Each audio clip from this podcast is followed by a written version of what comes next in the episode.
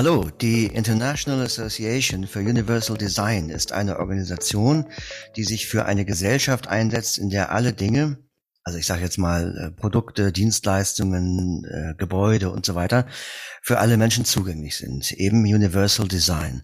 Und diese Organisation IAUD, die prämiert besonders gelungene Umsetzungen dieser Philosophie. Und bei den IAUD Awards 2021 hat die Firma Inkel Design aus Berlin gleich zweimal abgeräumt. Und ähm, ich begrüße jetzt den Gründer von Inkel Design, Gregor Strutz per Zoom. Hallo. Hallo, guten Tag. Ja, Herr Strutz, Sie sind bestimmt noch im Siegestaumel. Ne? Wann haben Sie denn davon erfahren und wie? Na, also wir haben davon erfahren am äh, Anfang der vergangenen Woche. Ähm, die eigentliche Preisverleihung war dann vergangene Woche Freitag ähm, ja, wie man sowas erfährt. Äh, quasi, Sie müssen sich das vorstellen, der IAUD, diese Gesellschaft, sitzt in Japan. Das heißt, die haben zu ihren ganz normalen Geschäftszeiten jemanden eine E-Mail geschrieben, in dem Fall uns.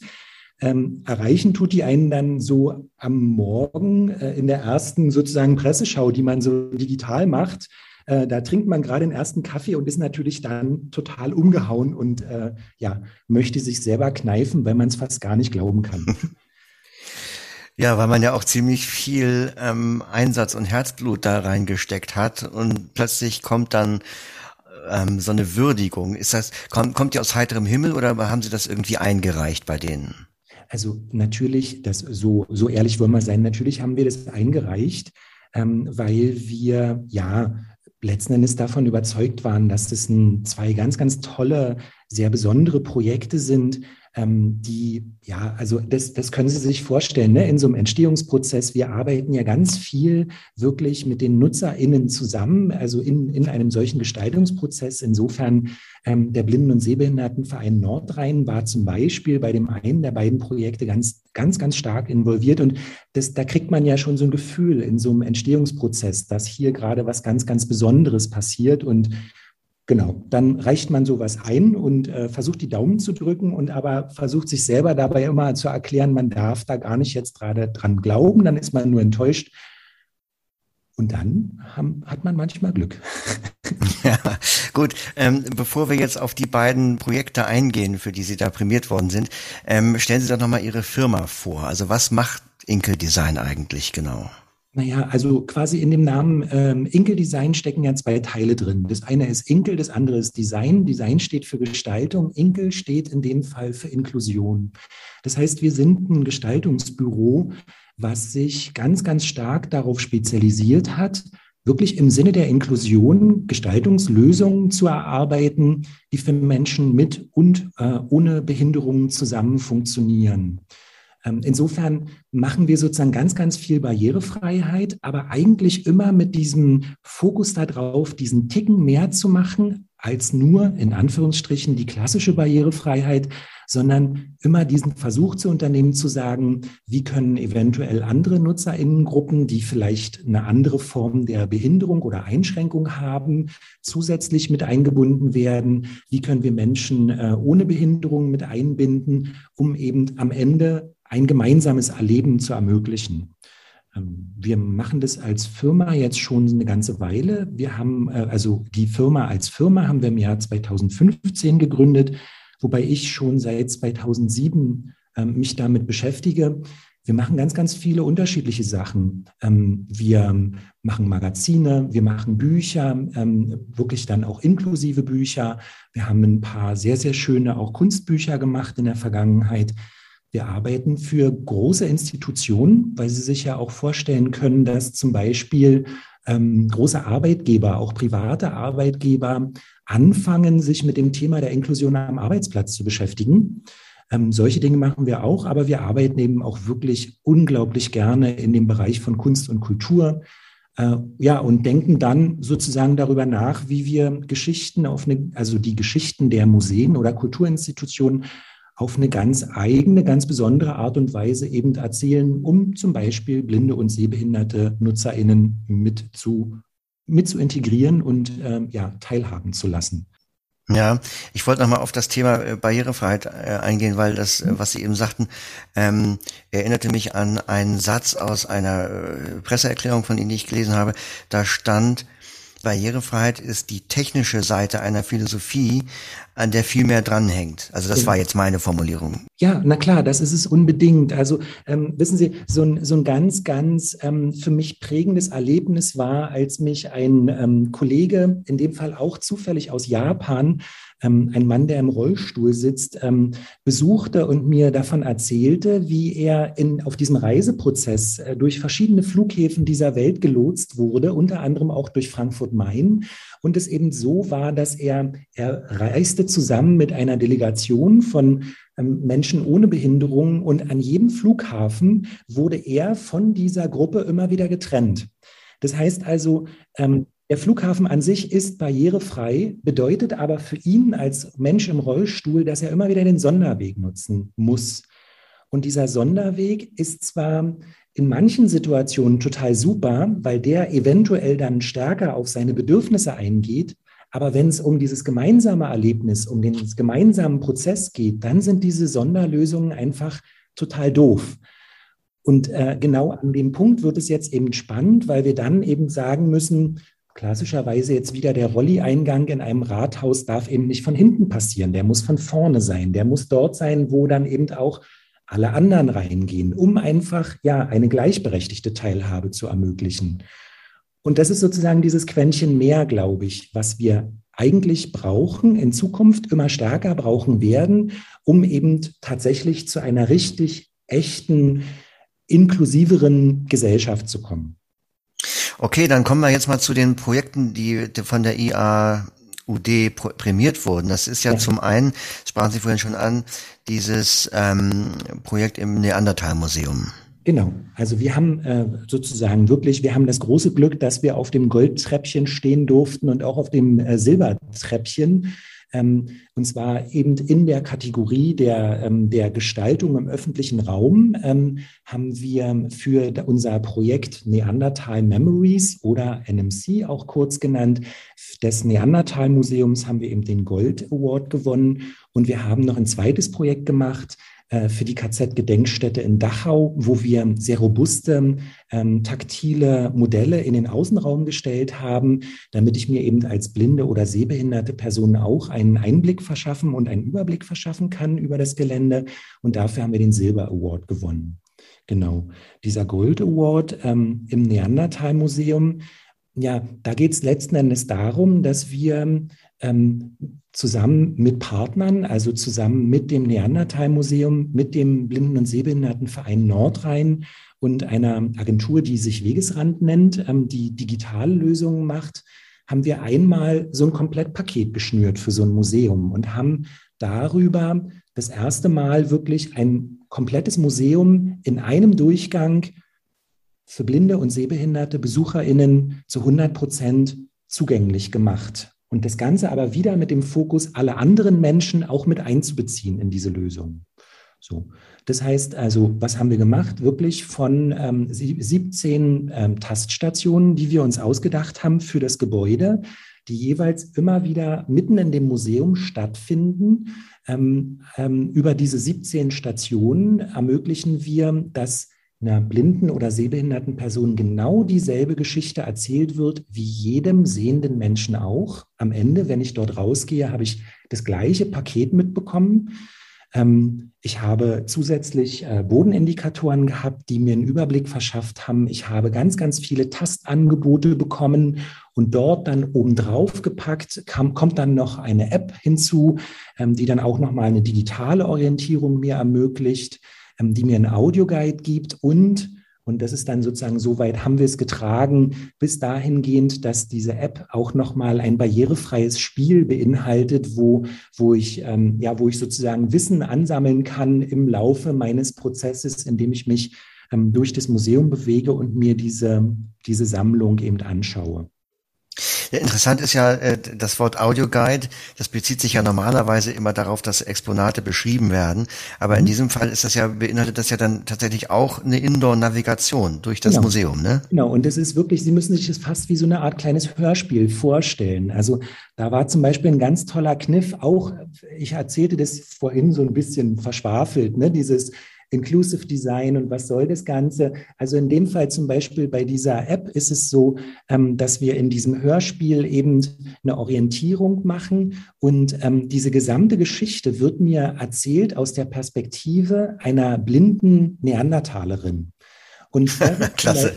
so eine Nummer, die dann auch wiederum ganz spannend, ja, letzten Endes, also soll, verstehen Sie mich jetzt nicht falsch, aber es bekommt ja eine gewisse, auch eine spielerische Komponente, wo ich eben beispielsweise als Museumsbesucher oder Besucherin, die ich, ähm, der ich eben sehend bin, eventuell mich eben genauso auf diese Reise begebe und so eine Art Rollentausch vielleicht mache und, und eventuell darüber, indem ich in Anführungsstrichen bloß ein Museum besucht habe, auch nochmal was ja, über, über ganz besondere Menschen ähm, erfahre und mich da auf eine gewisse Art und Weise eben reindenke und zumindest einen Bezug dazu eben irgendwie aufbauen kann. Genau.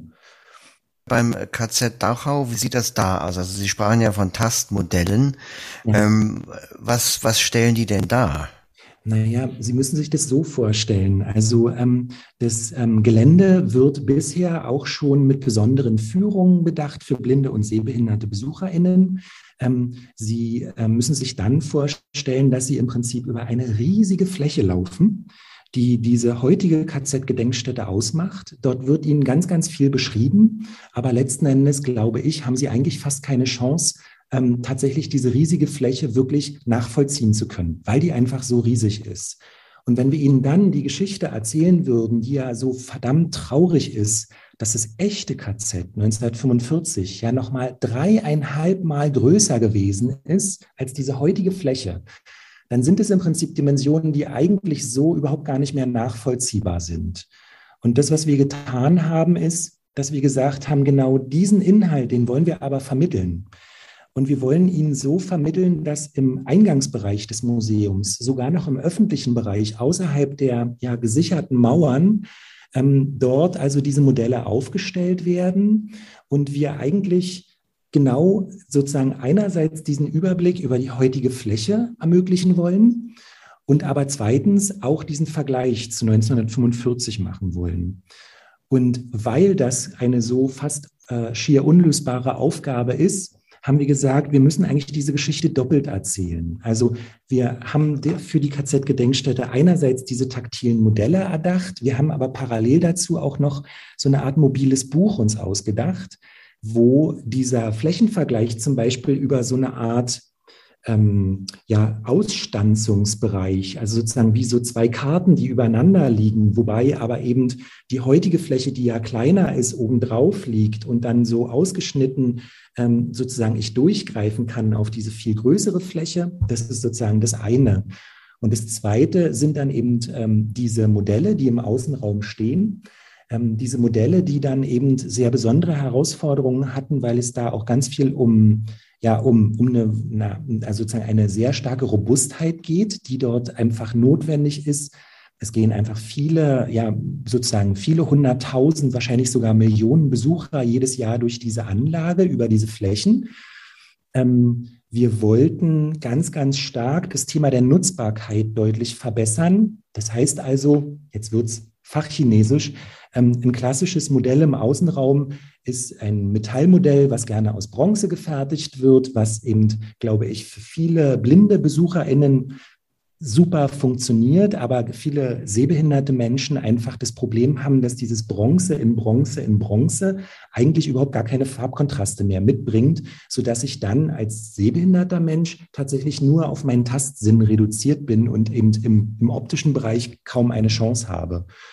Und hier kommen wir jetzt sozusagen ins Spiel. Wir haben das erste Mal ähm, Metallmodelle gemacht, die aber äh, im Kontrast arbeiten. Wir haben wirklich Schwarz-Weiß-Kontraste, die eben wirklich wie fast bei einer gedruckten Karte diese großen taktilen Modelle eben optisch sichtbar machen und dabei alle Kontraste beinhalten. So. Das heißt also, das ist hier eine sehr starke berufliche Herausforderung, weil es dann ganz viel darum geht, wie man sowas produzieren kann, wie das, ähm, ja, wie das umgesetzt werden kann.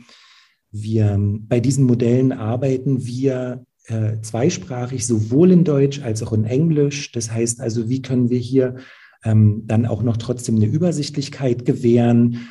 Solche, solche Fragestellungen sind mit diesen Modellen verbunden gewesen. Und haben, haben diese Modelle auch äh, eine interaktive Komponente? Also ich meine, eine digital interaktive oder ist das wirklich rein zum Anfassen gedacht? Also genau, das digital interaktive, also zumindest was sozusagen die Hörbeschreibungen anbelangt, das haben wir alles über diese äh, mobilen Karten realisiert. Sie müssen einfach wirklich wissen, dass natürlich so eine Gedenkstätte ganz, ganz, also es ist ein schwieriger Ort, weil Sie, ähm, also bei solchen Modellen ähm, zum Beispiel, also Sie müssen sich ja vorstellen, so eine Gedenkstätte ist ja auch ein Bodendenkmal. Das heißt, dort, wo wir die Modelle aufgestellt haben, wissen wir, dass dort SS-Baracken gewesen sind, von denen im Boden noch Reste enthalten sind. Das heißt, wir durften zum Beispiel gar nicht tief in den Boden reingehen. Wir konnten keine Stromversorgung dorthin legen ähm, weil das alles noch ein Flächendenkmal ist und eventuell in 50 oder 100 Jahren oder wann auch immer dort vielleicht Grabungen, archäologische Grabungen stattfinden, um neue ähm, ja, historische Untersuchungen machen zu können. Insofern, wir durften das alles gar nicht anfassen, sondern wir mussten dort obendrauf arbeiten. Das heißt also, diese Modelle an sich, die haben dort erstmal überhaupt gar nichts, was damit verbunden ist, aber im Zusammenhang mit diesen ähm, mobilen Karten. Da gibt es dann QR-Codes, dort werden mir Hörbeschreibungen gebo äh, äh, geboten. Dort gibt es dann nochmal äh, mehr im Paket äh, zu erleben. Ja, ich fand das sehr interessant, was Sie eben sagten, äh, mit diesen Flächen und der Weite und so. Also ich, das hat mich daran erinnert, dass ich mal mit der Schule ähm, in, im KZ Neuengamme war und da genau mhm. das erlebt habe. Also als Blinder, man ist quasi über so eine Wiese gelaufen und klar, dann ist man irgendwo stehen geblieben, dann wurde gesagt, hier stand das und das äh, oder da war ein Zaun oder so. Aber man hat eigentlich als Blinder überhaupt nichts, ähm, wie soll ich mal sagen, man war gar nicht so, außer jetzt von dem, was gesagt wurde, von dem Ort beeindruckt, ja. Weil man es gar nicht so, man hat es eben halt wie eine Wiese wahrgenommen. Die, genau. die, ja, also deshalb finde ich es sehr schön, dass man sowas auch durch äh, Modelle und sowas zugänglicher macht. Ich vermute, dass es in der KZ-Gedenkstätte äh, Dachau ähnlich ist. Ne? Sie müssen sich vorstellen, dass dann natürlich ähm, nach dem Krieg diese Fläche erstmal noch weiter genutzt worden ist, aber ähm, also weil einfach dann sozusagen Spätaussiedler erstmal in diese Baracken rein mussten aufgrund der großen Not. Aber zum späteren Zeitpunkt ist ein Großteil dieser Baracken, die ja so unendliches Leid ähm, ähm, sozusagen verursacht haben für diese Lagerinsassen, davon sind viele abgerissen worden. Die sind also so überhaupt gar nicht mehr vorhanden, sondern die sind eigentlich nur noch im Boden für sehende Menschen erlebbar, weil dann bestimmte Steine verlegt sind und ich darüber ein Raster erleben kann und sowas. In diesen taktilen Modellen haben wir das aber alles mit eingebaut. Also dort kriegt man ein Gefühl dafür, dass diese, ähm, diese, diese Bodenfundamente, die eben in der Fläche noch vorhanden sind, dort auf einmal ein Raster abbilden und man damit auch wirklich diesen Wahnsinn, dieses ja, also dieses Menschenverachtende, was damals gemacht wurde, wie dort Menschen zusammengesperrt wurden. Ich glaube, also über, über eine solche Rasterdarstellung und wenn man dann hört, wie viele tausend Menschen in jeder einzelnen Baracke, also ja, inhaftiert waren, waren. Ich glaube, darüber wird sowas dann ja auf eine gewisse Art und Weise sichtbar oder nachvollziehbar. Genau. Ja, schön, Herr Sturz. Ähm, dann denke ich mal, also diese beiden Projekte haben wir jetzt, äh, glaube ich, so weit vorgestellt, dass man sich eine, äh, eine Vorstellung äh, machen kann und dass man auch Lust bekommt. Ähm, naja, Lust ist jetzt vielleicht ein bisschen unangebracht, aber ich bleib mal dabei, weil mir nichts Besseres einfällt. Lust ja. bekommt, äh, das mal auszuprobieren und, und auch selbst zu erfahren. Ja. Können Sie uns denn mal verraten, woran Sie noch so arbeiten? Gibt es vielleicht noch andere interessante Projekte, auf die man sich freuen kann in Zukunft? Mhm.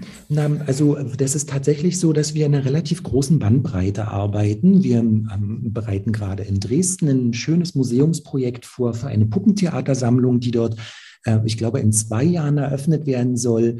Wir sind gerade in München dabei fürs Deutsche Museum, die ja ihr komplettes Haus gerade äh, renovieren, äh, ganz viele Tastangebote zu schaffen.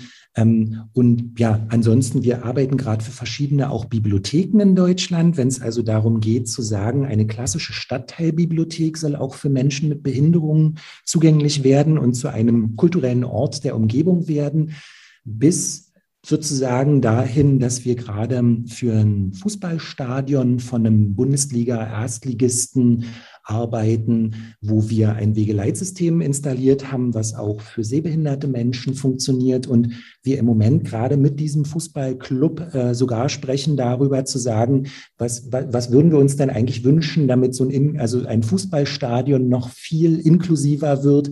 Was möchte denn so ein Fan gerne erleben? Was können wir denn da noch tun? Und dann eben wirklich auch dort wieder mit diesem Fokus zu sagen, was könnte eine blinde oder eine sehbehinderte Person faszinieren, was könnte bei Gebärdensprachlern interessant sein.